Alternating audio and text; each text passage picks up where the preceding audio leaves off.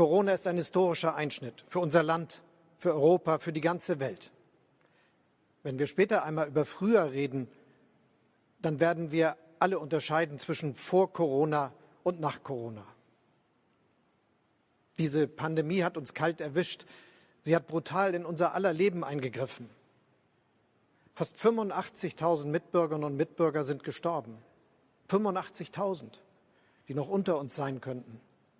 Eltern und Großeltern, Brüder und Schwestern, Onkel und Tanten, Kinder und Enkel, Freundinnen und Freunde, Kolleginnen und Kollegen.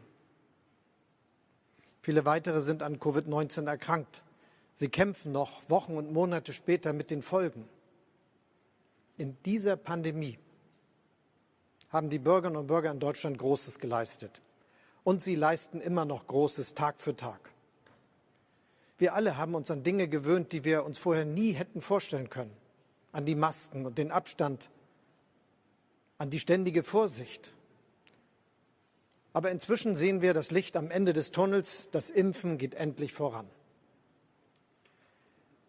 Diese Pandemie hat das Beste in unserer Gesellschaft zum Vorschein gebracht.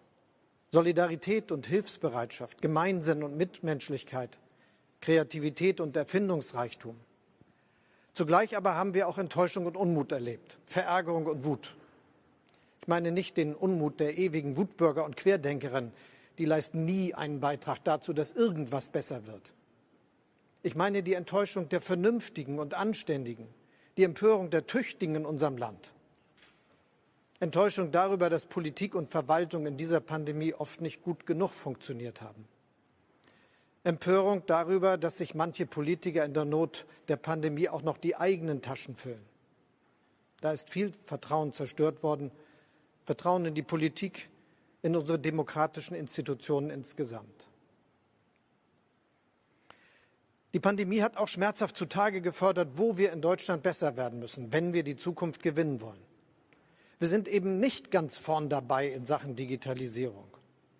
Unsere Schulen, unsere Schülerinnen und Schüler, auch unsere Verwaltung haben noch immer längst nicht überall Zugang zum schnellen Internet. Unsere Gesundheitsämter haben ihre Daten viel zu lange noch per Fax übermittelt. Vieles ist zu bürokratisch verlaufen, zu langsam, zu undurchsichtig, zu widersprüchlich. In Potsdam hat mir eine Frau neulich erzählt, wie sie mit ihrer Familie die Corona-Zeit erlebt hat. Ganz am Schluss sagte sie diesen einen Satz, der mich seitdem nicht mehr loslässt. Diese ganzen Mühen, diese Entbehrung in der Corona-Zeit, das muss doch alles für irgendetwas gut gewesen sein. Wird recht. Genau darum geht es. Aus den Erfahrungen müssen wir jetzt die richtigen Schlüsse ziehen, und zwar ganz grundsätzlich. Jetzt geht es um die Zukunft unseres Landes. Jetzt geht es um die 20er Jahre. Jetzt geht es um Deutschlands Weg im 21. Jahrhundert.